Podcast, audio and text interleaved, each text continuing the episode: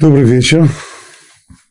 Мы продолжаем изучать недельный раздел Торы Китиса и подошли к, пожалуй, центральной теме этого раздела. В 32 главе это грех золотого тельца. И увидел народ, что Муше все еще нет, хотя ему уже пора спуститься с горы. Яков жил народ Аарона и потребовал «Встань, сделай нам божество, которое пойдет перед нами». Потому что этот человек, Муше, который вывел нас из Египта, мы не знаем, что с ним сталось. И сказал им Арон, снимите золотые кольца с ушей ваших детей, жен, сыновей, дочерей и принесите мне. И снял весь народ золотые кольца со своих ушей и отдали их Арону. И взял он кольца из их рук, обработал их резцом и сделал литого тельца. И воскликнули они, вот божество твое, Израиль, которое вывело тебя из Египта. Увидел Арон и построил жертвенник перед ними. И объявил Арон завтра празднество Богу. И встали они на завтра пораньше. И вознесли жертвы всесожжения и мирные жертвы.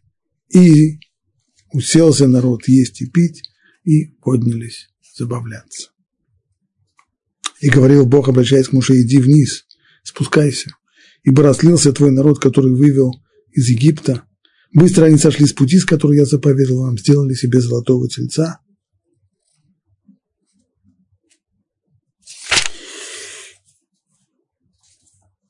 Тема золотого тельца очень обширная.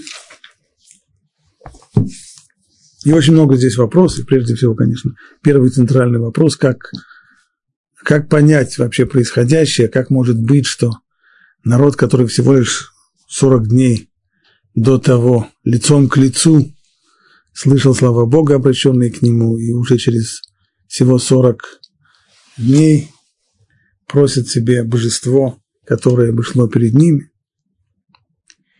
Но все эти вопросы очень важные и очень нужные, я хотел бы отложить, потому что Сегодня неделя между Рошашана и Йома Кипурим по календарю. Мы находимся в э, десяти днях Шувы. Десять дней, в которые ежедневно произносят покаянные молитвы слихот, а в основу этих молитв слихот положены Юд Гимель Медот Арахамим. Тринадцать качеств, тринадцать атрибутов милосердия, которые взяты из продолжение этого недельного раздела, в 33-34 главе, это уже молитва Муше о прощении греха, прощении греха Золотого Тельца. Вот поэтому мне хотелось бы сегодня сделать такой прыжок, перепрыгнуть, пропустить всю тему самого золотого греха, чтобы потом к ней вернуться, а заняться сегодня именно вот этим отрывком о 13 Юд Гимель Медот Рахамим, о 13 атрибутах милосердия.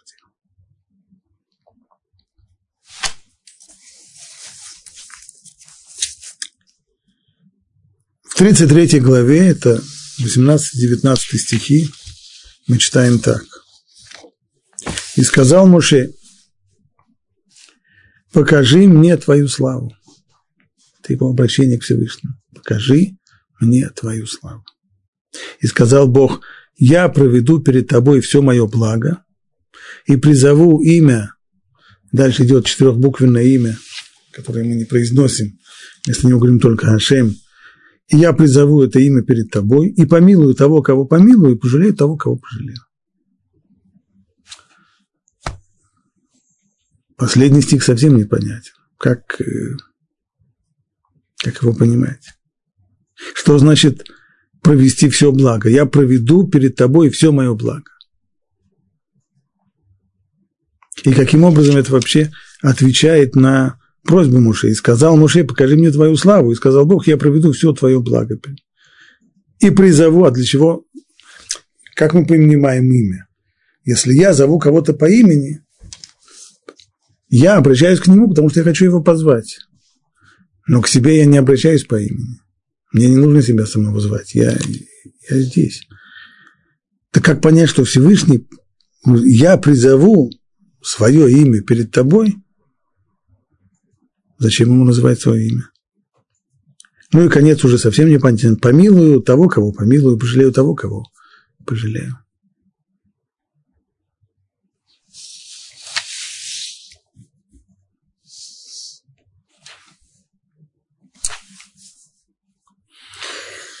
Как это все понимать? Прежде всего, сама просьба Муше. Арейни наэт кводеха. Покажи мне твою славу, твой ковод. Что он хотел? Что он хотел, чтобы ему показали? Что он хотел увидеть?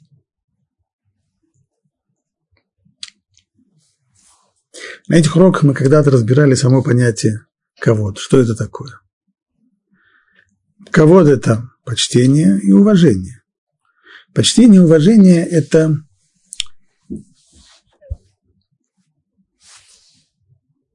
пожалуй, выражает наилучшим образом само отношение к другому. Есть разные виды отношений. Одного человека я люблю. Люблю, то есть я стараюсь приблизиться к нему, стараюсь быть к нему как можно ближе. Есть другой человек, которого я боюсь. От него я стараюсь быть как можно дальше, держу дистанцию. А есть еще и уважение. Уважение – это как раз середина, золотая середина между любовью и между страхом. С одной стороны, человек, которого я уважаю, я хочу приблизиться к нему, а с другой стороны, я держу дистанцию. Я не приближаюсь к нему так, как я приближаюсь к человеку, которого я люблю. Таким образом, это вот золотая середина, которая объединяет крайности, она таким образом выражает все возможные виды отношения к другому. То есть если Муше просит Арейни на Кводеха, покажи мне твой покажи мне твою славу, твой, твой почет, это означает, что он хотел увидеть, каким образом Всевышний относится к нашему сотворенному ему миру, как сказали мудрецы, что все, что Всевышний создал, коль маши бара кадуш баруху, ло бара эла лихводо. Все, что он создал, он создал ради кого-то. То есть он создал этот мир для того, чтобы мир был непознаваем. Он мог бы создать мир, в котором бы мы ничего абсолютно не понимали вокруг себя.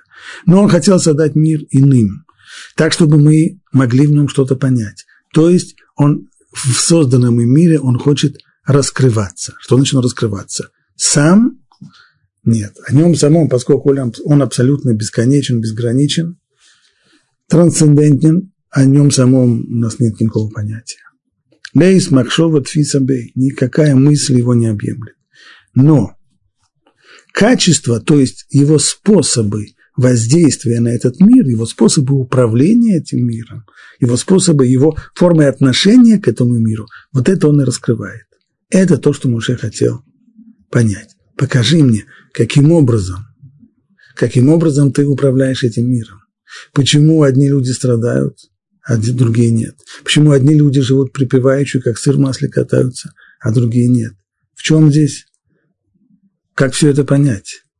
Есть ли какая-то возможность это вообще понять? Покажи мне это. Покажи то, как ты управляешь миром.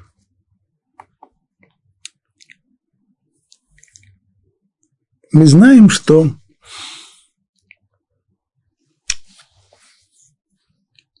Всевышний в Торе называется самыми разными именами. Почему так? Откуда это явление?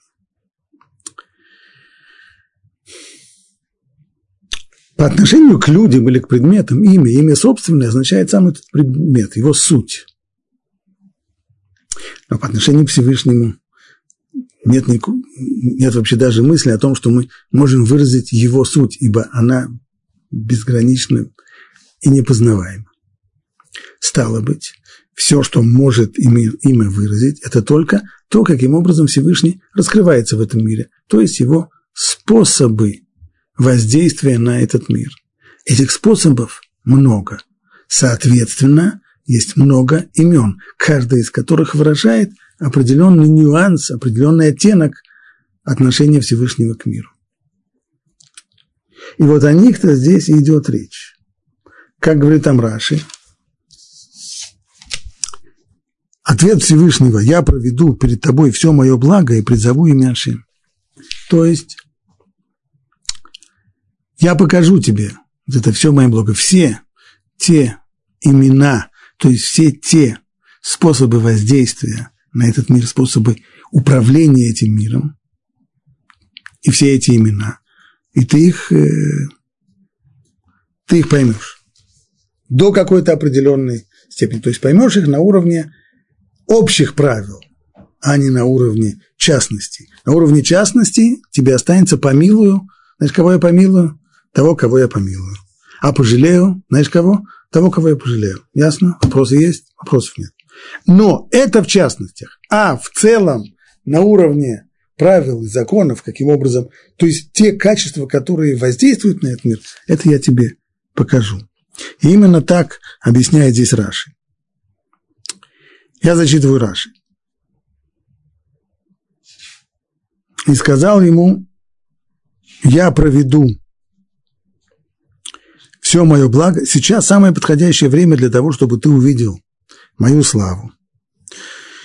Настолько, насколько я тебе позволю увидеть. Ведь я должен обучить тебя порядку молитвы. Почему Всевышний должен обучать Муше порядку молитвы? Потому что когда раньше ты просил, самые первые молитвы Муше, когда он просил простить грех золотого тельца, то на что ты в молитве упирал? Что ты постоянно упоминал там? То прося за Израиль, ты упомянул только заслуги отцов. Почему простить евреев, которые сделали золотого тельца? Потому что у них был папа, дед, прадед, Авраам, Ицхак, Яков. И что ж ты думаешь? Что если этих заслуг не хватит, что если заслуги, так бывает, папа может оставить сыну достаточно много денег, но сын может их проесть. Заслуги отцов можно попросту все промотать, проесть. Так что ж ты думаешь? Если их уже не хватит, то нет больше надежды? Чего подобного? Я проведу перед тобой кольтуви, все свое благо. То есть все виды любви и милосердия проведу перед тобой и призову имя, четырехбуквенное имя Шем перед тобой, для того, чтобы научить тебя молитве о милосердии. Ты увидишь, как я буду произносить 13 этих имен, 13 качеств, 13 атрибутов милосердия. И в дальнейшем научишь этому порядку народ. И когда они уже будут упоминать эти качества, когда они будут упоминать эти, называть эти имена, то я услышу их молитву, потому что мое милосердие неисчерпаемо. И тогда я уже пожалею того, кого пожалею, даже если он того будет недостоин. Это продолжение. Я помилую того, кого помилую, пожалею того, кого пожалею, даже если они не будут достойны. То есть все, что будет необходимо в дальнейшем для еврейского народа, для того, чтобы обращать молитву к Богу и пробуждать милосердие к себе, пробуждать к себе любовь Всевышнего, чтобы тот простил грехи, все это будет заложено вот в этих самых именах, которые Всевышний сейчас произнесет перед Муше, а Муше нужно будет только их запомнить и в дальнейшем научить еврейский народ молиться именно таким образом, упоминая именно эти самые имена, будучи уверенным, что Всевышний обязательно на них ответит. Каждый раз, когда они будут упоминать эти качества, я услышу их молитву. Здесь есть обещание.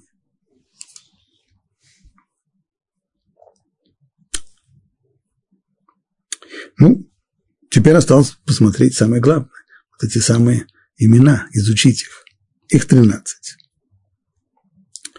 Вот уже в 34 главе там сказано так. И прошел, как это все происходило, и прошел Бог перед ним, и сошел Ашем в облаке, и стал там близ него, и призвал имя Бога.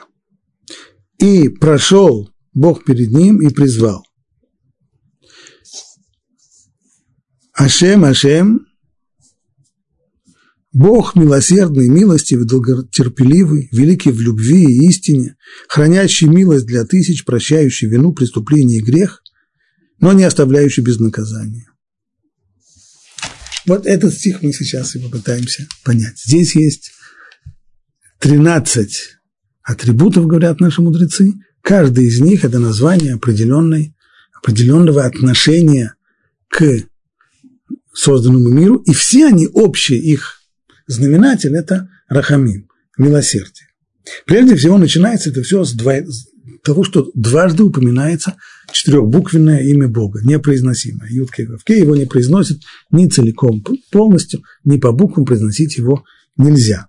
Происходит это имя от корня авая, то есть бытию. Иными словами, Всевышний, он тот, который, с одной стороны, он тот, кто был, есть и будет, то есть он абсолютно бесконечный, безграничный, и поэтому, будучи абсолютно безграничным, непостижимый, а с другой стороны, он тот, кто осуществляет все существующее. То есть все то, что существует в мире, существует только благодаря тому, что он его осуществил. А для чего же он его осуществил? А для чего же он создал весь этот мир? Не для того, не поскольку он преследовал какое-то удовлетворение какой-то своей потребности, ибо потребности у него вообще нет. Он всегда был, есть и будет. То есть он безграничный, бесконечный. Значит, он не ограничен ни в чем и ничем. А если он не ограничен ничем, значит, потребности ни к чему он не испытывает. Тогда для чего же он создал мир? Какое же качество, таким образом, лежит в основе создания мира? Это любовь, то, что называется хесед. То есть это самое первое качество, которое раскрывается в сотворении мира, стремление давать. Давать, то есть наделить кого-то существованием, дать ему возможность существовать, и в дальнейшем и давать ему благо как можно больше, как можно больше. Стало быть, говорят наши мудрецы, что таким образом значение, самое первое значение вот этого четырехбуквенного имени – это хесед, медата, хесед, то есть любовь. Любовь, милость. Почему это имя упомянуто здесь дважды? Значение его нам понятно. Это Медата Хесед. А почему тогда дважды? Раши дает следующее объяснение. Хесед Всевышнего до греха и хесед Всевышнего после греха. После того, как человек согрешит и раскается. Ну, вторая часть понятна. После того, как человек согрешил, если он раскаивается, Всевышний дает ему благо, хотя он его не заслужил. Что такое грешник, который раскаялся? Грешник, который раскаялся. Это как э, если человек, который не знаю, преступник, который пообещал, что он больше не будет. Все, завязал. Даже если это так, даже если он действительно больше не будет, но он все равно остается тот человеком, который еще вчера сделал преступление. Он заслуживает любовь? Он заслуживает какие-нибудь блага? Нет. Хесед означает давать благо тому, кто его совсем не заслужил. Если давать тому, кто заслужил, это называется медат один, то есть это уже атрибут справедливости. Что заслужил, то и получил. Не заслужил, не получил. Хесед – противоположность. Заслужил, не заслужил, неважно. Получаешь. Это ясно, что должен, должен, должен быть хесед, должна быть любовь, чтобы одарять грешника после того, как он согрешил, несмотря на то, что он согрешил. Это ясно. Но как понять, что хесед Ашем – до греха. А это что означает? Что хочет здесь то рассказать, что Всевышний любит грешника еще до того, как он согрешил. Как это понимать? А объяснение этому следующее. Всевышний дает человеку благо, хотя знает, до того, как он согрешил, но Всевышний же знает, что он согрешит. Он вне времени. Будучи вне времени, он знает все заранее. И он не только знает, что этот человек согрешит, но более того, Всевышний ведь дает ему силы, которые человек в дальнейшем использует для того, чтобы согрешить. Всевышний дает человеку разум. С помощью этого разума человек подумает и составит план, как, бы ему, как ему этот свой грех, как ему это свое греховное желание осуществить. Всевышний дает человеку здоровье, Всевышний дает человеку энергию, он дает ему силы. Эти силы человек использует для того, чтобы своими ногами прийти к тому месту, где можно согрешить. Он использует свои руки, он использует все, что у него есть, он использует для того, чтобы согрешить. Кто дал ему эти силы? Всевышний. Он ему дает эти силы, хотя он знает, что ими же он и будет действовать против Всевышнего, против его воли, против его запрета, против его заповеди. Это и означает хесед Всевышнего, любовь Всевышнего грешнику еще до того, как он согрешил, зная, что он использует все, те, все то благо, которое Всевышний ему дает, он использует во грех, и все равно Всевышний ему дает, и хесед Всевышнего после того, как он согрешил, когда человек, конечно же, нуждается в хесед, иначе просто нет у него возможности существования.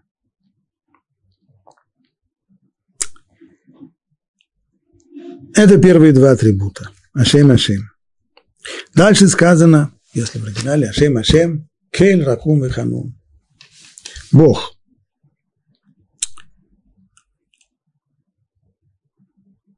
Слово Бог, которое мы переводим на русский язык как Бог, состоит из двух букв алфавита Торы, алиф, ламит. У него есть еще и множественная форма, а именно Элуким. Знатоки языка объясняют, что корень этот алиф ламид, он означает силу. Стало быть, Илуким – это средоточие многих или всех сил, всех сил вместе. Стало быть, то, что подчеркивается в этом имени, Кель – это сила. На первый взгляд довольно странно. А какое это отношение имеет к Юд, Гимель, Медот, Рахами? Мы говорим про 13 атрибутов милосердия. Что сказать, где есть милосердие? Тот, у кого сила есть на первый взгляд, наши отношения, когда нам говорят про силу, то нам это кажется, что это совсем в другую сторону. Вот если тот, кто творит справедливость, тот, кто должен бить по голове, а у него сила есть, а если у него сила есть, так он уже может так стукнуть, что больно будет. А, а почему здесь, почему это, это имя, которое, казалось бы, больше подходит к, к Медат один, к атрибуту правосудия, справедливости – Почему мы называем его здесь одним из атрибутов милосердия? На самом деле, во множественной форме Элоким – это атрибут суда. Более того, судья в языке, в языке Торы тоже называется этим, этим самым словом Элоким. Тот, кто творит суд. Значит, слово, имя Элоким – это Медат один, атрибут правосудия. Почему же тогда в единственном числе Кель, Алиф Ламед – это атрибут милосердия.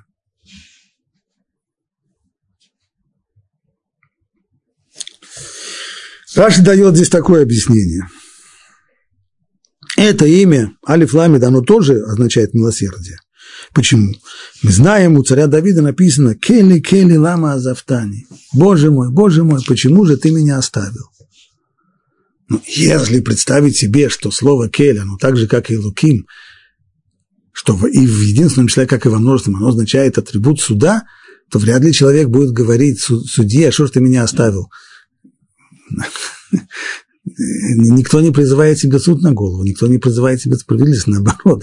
Чем меньше судья обо мне знает, чем, чем меньше не только судья, а вообще, чем меньше э, правоохранительные органы и система правосудия обо мне знает, тем оно лучше подальше от начальства. Стало быть, если царь Давид говорит так, Кели, Кели, Лама, Азавтани, Боже мой, Боже мой, что ж ты меня оставил, значит, он обращается здесь к атрибуту милосердия. Ну хорошо, это достаточно убедительно, что действительно так, не обращаются к атрибуту э, правосудия, не обращаются с, с вопросом, что ж ты меня оставил. Но все равно этимология остается проблематичной. Почему? Почему корень, который означает силу, применяется в данном случае как название одного из 13 качеств милосердия. Наверное, так.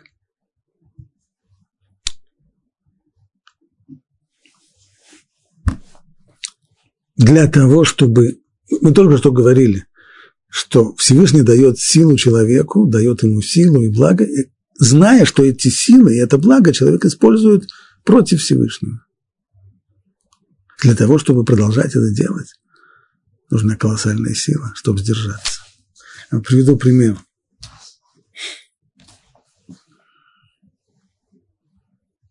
Как-то я сам наблюдал. Молодая мама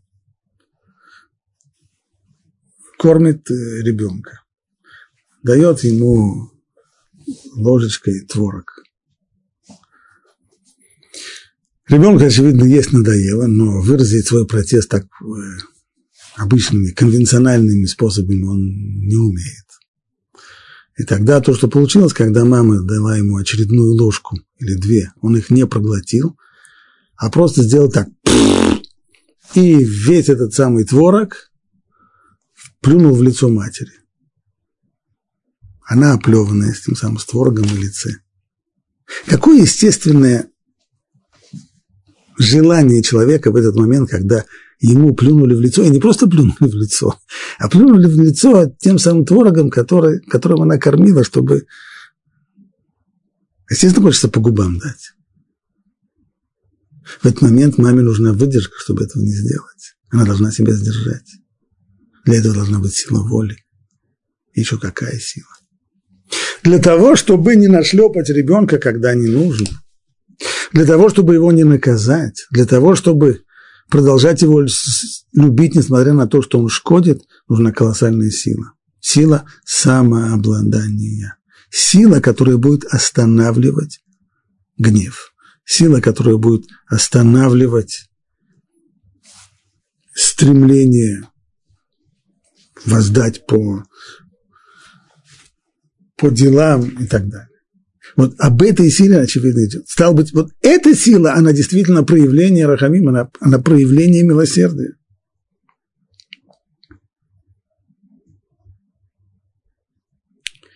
Это одно объяснение. Мой Алших дает другое объяснение. Написано снова у царя Давида «Хесед Ашем бихоль Хеседель бихоль йом. Вот этот вот это имя Алиф Ламет, оно упоминается в отношении Хесед, когда это бихольем, каждый день. Что это значит? Говорит Алших так. Если человек заслужил наказание, которое уже неотвратимо, его нельзя избежать, то ведь если дать человеку это, это наказание сразу, от него мокрое место останется. Но если его давать в рассрочку, в кредит – каждый день. Одно дело, как это было во времена, в, Российской империи, во времена царя Николая I, основное наказание было шпицрутно, то есть, когда человека, человека били, он получал приговор, стоял, сколько ударов должен человек получить. Если человек получал там, предположим, приговор в 500, 500 ударов, то это означало верную смерть. Потому что если человека 500 раз ударить, то он не выживет. А если эти 500 ударов разделить ему на, скажем, год на три, так, чтобы раз, раз в два дня получать один раз, так, можно выжить. Конечно, будут ссадины, конечно, будут синяки, конечно, будут кровоподтеки, да, но также можно жить. Стало быть, милость и милосердие Всевышнего проявляется в том, что даже когда приходит неименуемое наказание, то оно распределяется, оно разделяется и дается человеку в кредит. Рамхаль тоже писал в Месилат и Шарим, что по, по мере правосудия, если Медат один, по атрибуту правосудия следовало бы, чтобы грешник наказывался незамедлительно, и чтобы наказание было по всей строгости закона, как подобает тому, кто нарушил волю Творца. Однако Медат Рахамим знак и милосердие Божье позволяет преодолеть эти требования. Во-первых, грешнику дается отсрочка. Во-вторых, само наказание не будет уничтожающим. То есть оно размерено так, чтобы человек всегда его сумел выдержать. Вот четвертый дальше атрибут – это рахум. Шем, шем, кель, рахум. Милосердие. Это непосредственно милосердие. Все, что мы говорим, это 13 качеств милосердия, а здесь оно соответствует особое, четвертое качество – рахум. Что означает вообще милосердие? Если спросить нас, что значит милосердие? Мы это понимаем так. Проявить милосердие – это значит пожалеть человека, жалко же его. И тогда, уже не обращая внимания на его поступки, дать ему то, что не полагается по справедливости. То есть начало из жалости. Жалко его. Пожалеем. Это милосердие. Но Рамхаль в Месилат и Шарим объясняет, что это совсем не так. А именно, милосердие – это не уступка. Не уступка, не компромисс и не отход от справедливости. Чем тогда отличается управление милосердное от справедливого? Медат один, медат рахамим от медат один, чем он отличается? Объясняет Рамхаль следующим образом. По медат один, то есть в соответствии с качеством правосудия, следовало бы, чтобы не было возможности исправления. Медат один не позволяет исправить что-то. Где мы видим вот Медат один в чистом виде? Дин происходит от слова «дай», хватит, достаточно. То есть, что заслужил, то и получил. В природе мы это видим. Человек, предположим, который э, который позволяет себе есть э, вещи вредные. Или вредно, вредно далеко, съел человек какую-то несвежую, испорченную пищу. Чувствует, что его уже мутит. Понимает, что он натравился. А, а можно в этот момент человек начинает сожалеть. Жалко, что я это съел. Очень жалко, что я это съел. Простите меня, я больше так не буду. А можно отменить, э, чтобы не, не стошнило? Нет, нельзя. Нет, ну я очень сожалею, я, я действительно так больше не буду, я действительно очень сожалею.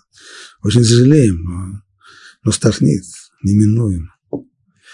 Что получил? Что имеешь, то и получаешь. Это медат один в чистом виде правосудия. В нем нет, в природе нет возможности, нет рахамим, нет возможности исправить что бы то ни было.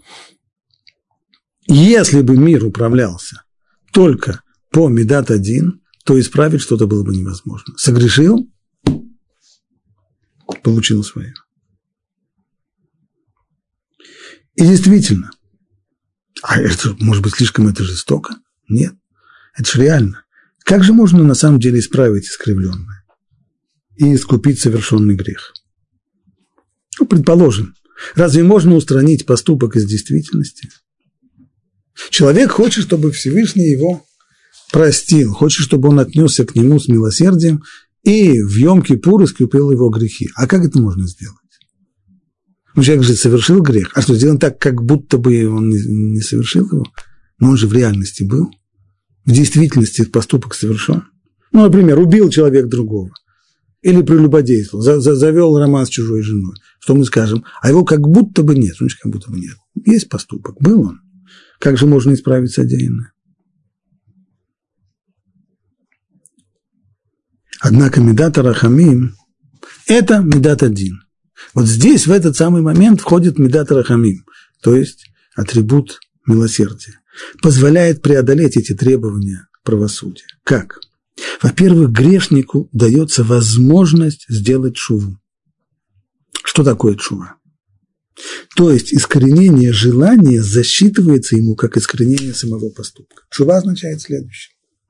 Поскольку человек признает свой грех, самое первое, самое первое в чуве означает признать, что я действительно грешил.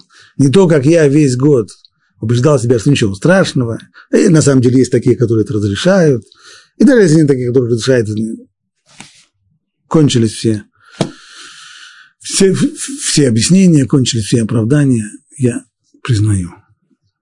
Сделал то, что запрещено, нельзя, я согрешил. Хатать.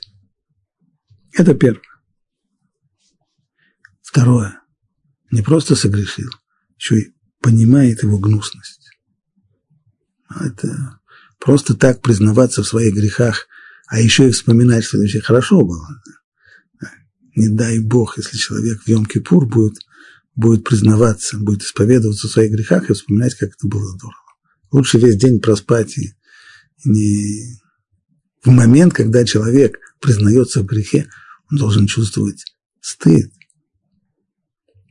понимать, что это гнусно, что это гадко, то, что он сделал, что это мерзко. Третье.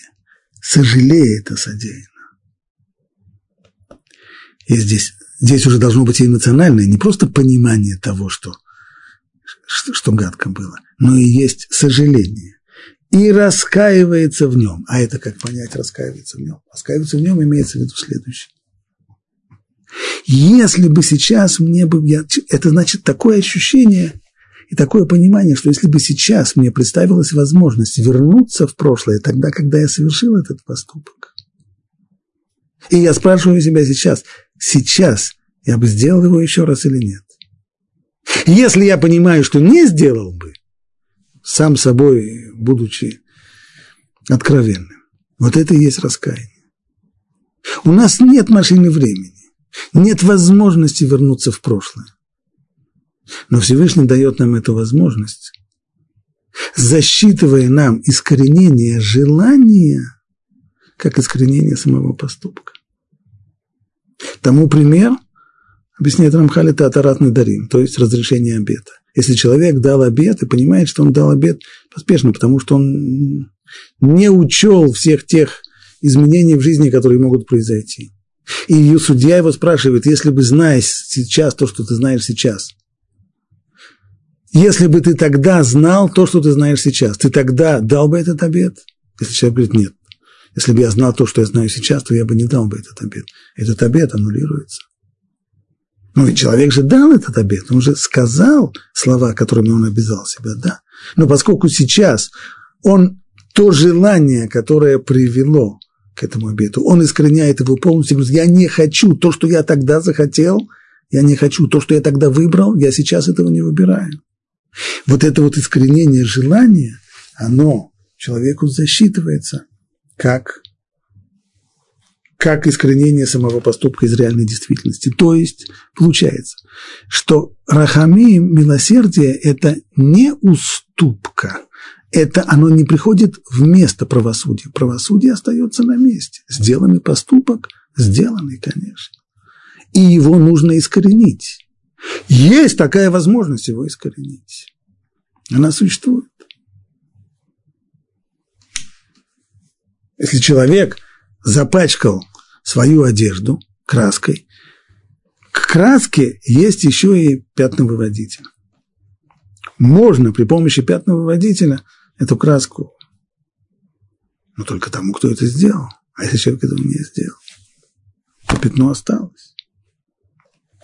Это, это рах, означает рахум, то есть то, что Всевышний готов засчитать человеку, неспособному вернуться на машине времени в прошлое, и теперь выбрать по-другому, Всевышний готов ему засчитать искоренение желания сегодня, за искоренение самого поступка. Теперь пятый атрибут – это ханун. Кель, рахум, в ханун. Ханун обычно переводят как милостивый. И часто объясняют, что это качество Всевышнего, которое позволяет человеку получать что-то даром, когда он не заслужил.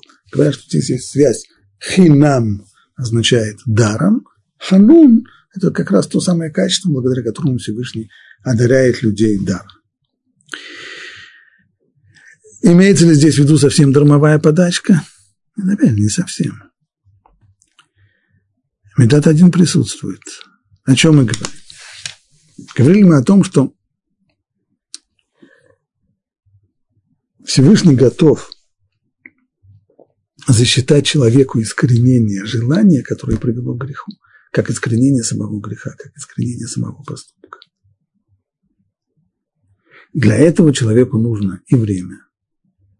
Для этого нужны ему и душевные силы. Для того, чтобы задуматься, работать над собой.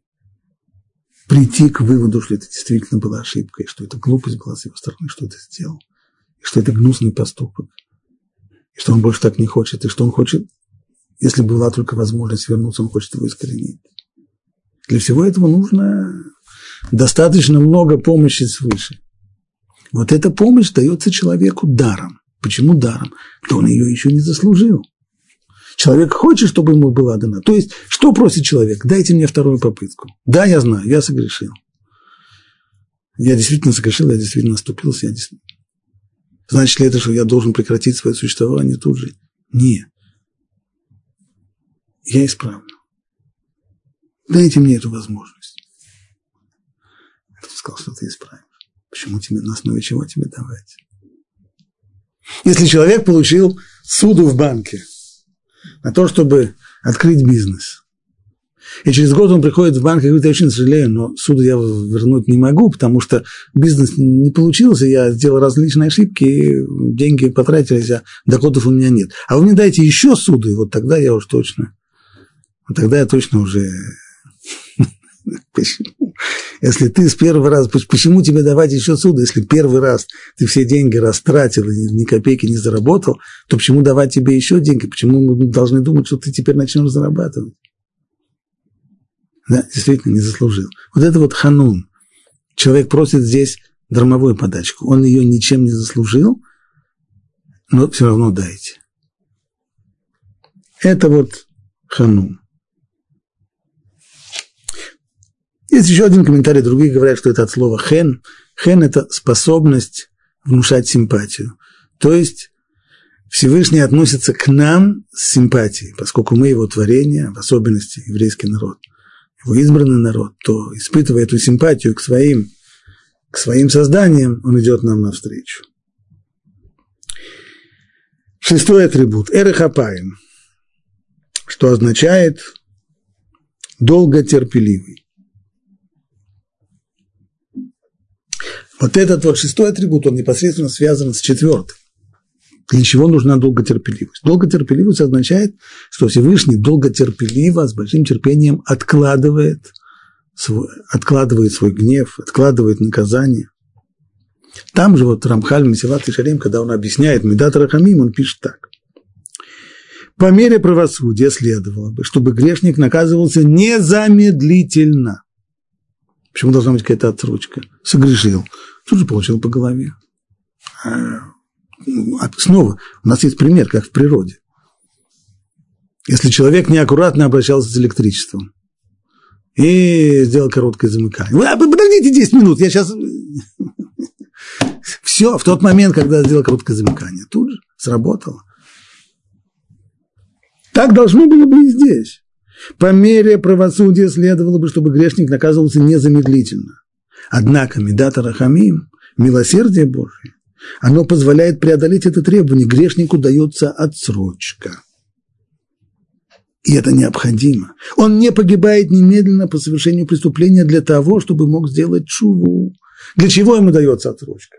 Просто так из жалости? Нет, никакой жалости здесь нет. Отсрочка дается для того, чтобы сумел сделать шуву. Что такое чува? Мы объясняли раньше. То есть признать сам факт того, что был грех, понять гнусность самого поступка, сожалеть о нем, раскаяться и постараться искоренить желание, желание, которое привело к этому греху, то есть дойти до сознания, что если бы сейчас у меня была возможность вернуться в прошлое, то я бы так не сделал. На все это нужно время. А иногда чува требует времени дополнительного для того, чтобы исправить последствия греха. Предположим, если грех был в области отношений между людьми, тогда нужно необходимо просить прощения у человека, а иногда с ним нужно расплатиться, если речь идет о деньгах, о невозвращенном долге или о, о нанесенном ему э, ущербе и так далее. Все это требует времени. На все это нужно время. Это не просто как люди из вежливости просят прощения, наступил кому-то на ногу, и тут же, извините, очень сожалею. Ты действительно очень сожалеешь? Прям так вот наступил на ногу, и тут же... На это еще нужно время. Чтобы почувствовать это сожаление, чтобы почувствовать, что действительно сделал гадость, на все это нужно время. Вот это время Всевышний дает, благодаря качеству эрех апаем. Долготерпеливость. Долготерпеливость – это литературный перевод, а буквально эрех апаем – Здесь есть игра слов. Эрехапаем буквально означает длинный нос. Слово «аф» у него есть два значения. Одно – это грех, э, извиняюсь, одно – это гнев, а второе – нос. Эрехапаем таким образом долготерпеливость, то есть откладывание гнева. Его от возможность отложить его во времени. А какое это отношение имеет к носу? Раша объясняет так. Все мы знаем, если мы посмотрим на человека в тот момент, когда он гневается, посмотрите на него, вы увидите, что у него раздуваются ноздри. На некоторых людях это не очень видно, но если вы посмотрите это на животных, там бык, так, у него это видно очень. Ноздри, когда он в гневе, ноздри раздуваются. У человека тоже ноздри раздуваются, но только поменьше. Такое впечатление, как будто бы у человека гнев его, как, как пар, который выходит из, из ноздрей. Из ноздрей не выходит пар, но все-таки вот Тора здесь пользуется этой метафорой, когда человек гневается, то гнев как бы выходит у него из ноздрей. А если человек откладывает это проявление гнева, это потому что у него как бы получил, у него длинный нос, то есть пока гнев пройдет по всем этим каналам и выйдет нос-то длинный, то проходит время. Вот это вот, это игра слов, которая положена здесь в основу этой самой метафоры. Эры хапаем, то есть качество, арихут апаем, качество долготерпимости означает, что с того времени, как была причина, которая приводит к возгоранию гнева, и до самого, э, до самого гнева, до самого возгорания гнева проходит достаточно времени.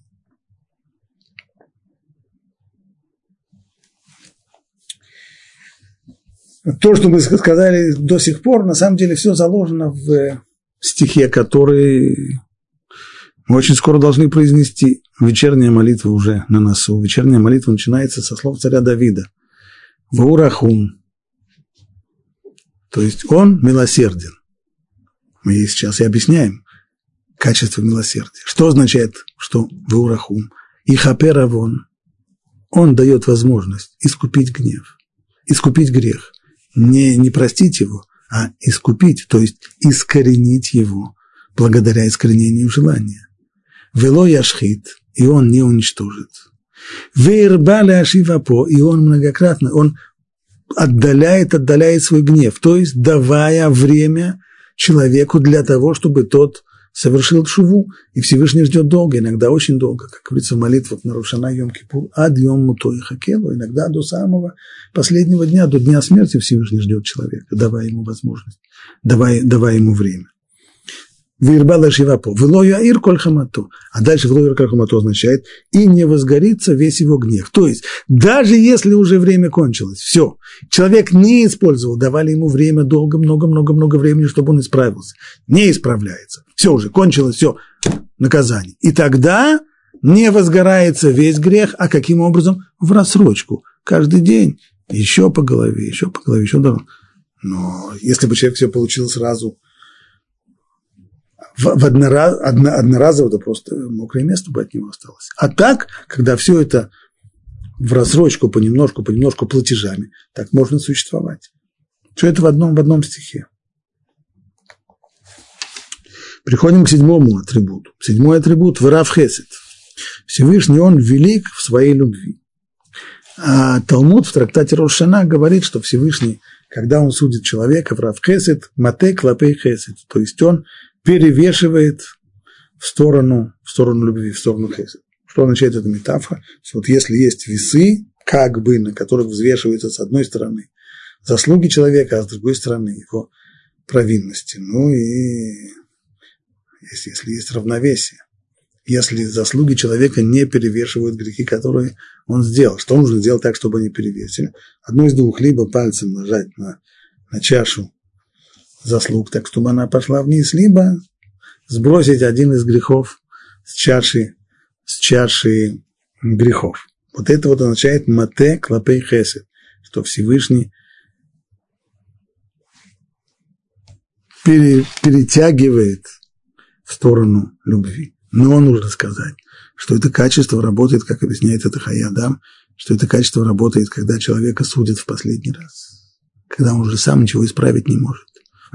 Когда есть две чаши весов, и они уравновешены. Что должен, что нужно сделать? Что нужно сделать? Человек должен, во-первых, раскаяться в грехах, чтобы чаша грехов была по, не, не такой тяжелый, полегче. Во-вторых, сделать немножечко мецвод хотя бы, для того, чтобы чаша заслуг была потяжелее. Вот э, так все и будет хорошо. Почему же Всевышнему нужно пользоваться этим качеством? Рав Хесед, Матек Лапей Хесед. Объясняет Хайодом, это только по окончании жизни человека, когда человек уже сам изменить ничего не может, он уже свое отжил. Вот тогда Всевышний пользуется этим качеством, при наличии равновесия перевешивает в сторону добра. Но пока человек жив, нечего ему рассчитывать на этот атрибут. Это после смерти. Восьмой. Веемет. Истина. То есть Всевышний, Он велик в любви, и Он истина. Истина это означает, ну, что здесь нет никаких компромиссов, что Медат один, мира правосудия, она остается, и Медата Рахамим, милосердие Божье, оно не вместо правосудия, оно только присоединяется к нему.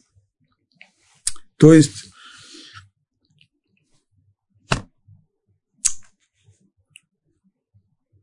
справедливость все равно будет. В рамках справедливости работает Рахамим, милосердие. То есть то, что происходит, это суд, но суд милосердный. Дальше сказано, девятый атрибут, но цер хесед для алафим. То есть Всевышний хранит милость для тысяч. Это означает следующее. Что если хотя бы в каком-то поколении было сделано что-то хорошее? То, то добро, которое было сделано, оно не погибает, оно не, не остается в том поколении. Оно производит плоды, оно, оно прорастает, произрастает, и оно продолжает давать эти свои плоды на протяжении многих-многих-многих поколений. В отличие от зла, зло существует только для того, чтобы дать возможность человеку выбирать между добром и злом. Оно, зло, не, не произрастает таким образом. А добро, оно произрастает, и Всевышний его хранит. Что означает хранит? Иногда его нужно законсервировать, потому что бывает иногда так, что сделанное добро, оно не может проявиться сейчас, в этом поколении, может быть, даже не в следующем, и Всевышнему приходится его как бы консервировать на ожидая того поколения, то есть исторической ситуации, в которой оно может проявиться. Но оно обязательно проявится, оно не, не исчезает.